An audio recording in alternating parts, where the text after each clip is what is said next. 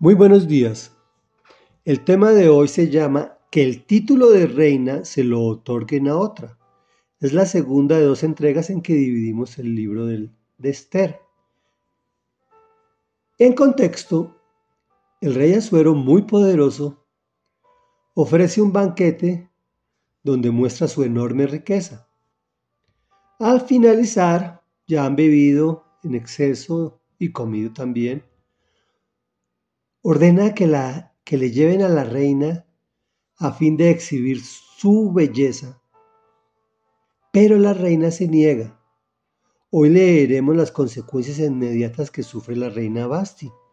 Y dice así, de inmediato el rey consultó a los sabios conocedores de leyes, porque era costumbre que en cuestiones de ley y justicia el rey consultara a los expertos los más allegados a él eran Carcena, Setar, Admatá, Tarsis, Meres, Marcená y Memucán, los siete funcionarios de Persia y Media que tenían acceso especial a la presencia del rey y ocupaban los puestos más altos en el reino. Según la ley, ¿qué se debe hacer con la reina Basti por haber desobedecido la orden del rey transmitida por los eunucos? preguntó el rey. En presencia del rey y de los funcionarios, Memucán respondió, La reina Basti no solo ha ofendido a su majestad, sino también a todos los funcionarios y a todos los pueblos de todas las provincias del reino, porque todas las mujeres se enterarán de la conducta de la reina y esto hará que se desprecien a sus esposos, pues dirán, comillas, el rey Asuero mandó que la reina Basti se presentara ante él, pero ella no fue. El día en que las mujeres de la nobleza de Persia y de Media se enteren de la conducta de la reina, le responderán de la misma manera a todos los dignatarios de su majestad entonces no habrá final al desprecio y a la discordia.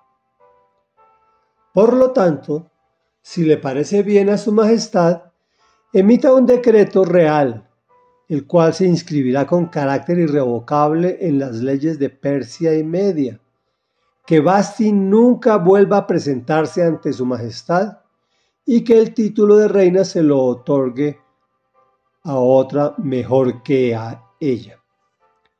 Así cuando el edicto real se dé a conocer por todo su inmenso reino, todas las mujeres respetarán a sus esposos, desde los más importantes hasta los menos importantes.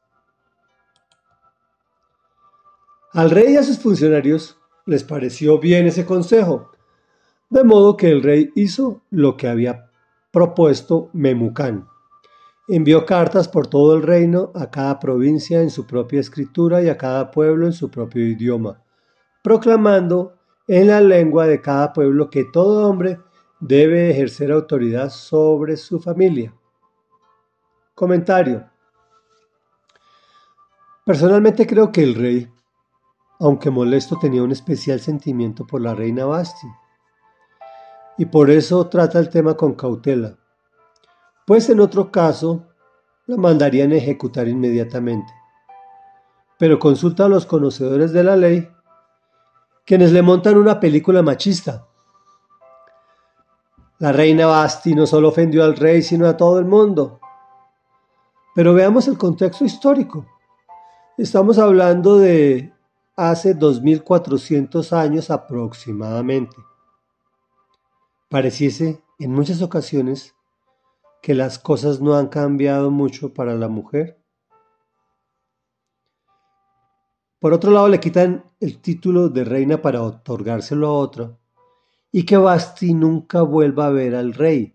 Así no podrá interceder por sí misma y desde el punto de vista general se mantendrá sometida a la mujer por decreto, es decir, desde las altas esferas del gobierno.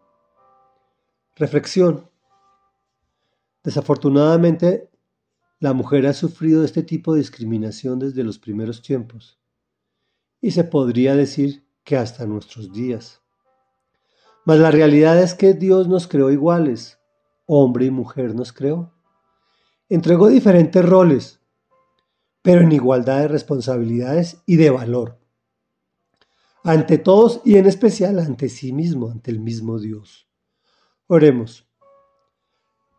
Padre nuestro, que eres grande y poderoso, maravilloso y eterno. Tú entregaste la vida de tu Hijo Jesucristo para salvarnos de, del pecado y de la muerte en igualdad de condiciones tanto al hombre como a la mujer. Permítanos, Señor, entender en esta época moderna, y especialmente aquellas que piensan que transformándose en sus roles, en los roles de hombre, van a adquirir mayor valor ante ti. ¿No es así? Ellas ya tienen el valor que tú les entregaste, Dios. Bendícelas, dales paz en su corazón y permite, Señor, que nos tratemos como iguales para tu honra, tu gloria y tu alabanza. En el nombre poderoso de Jesús. Amén y amén.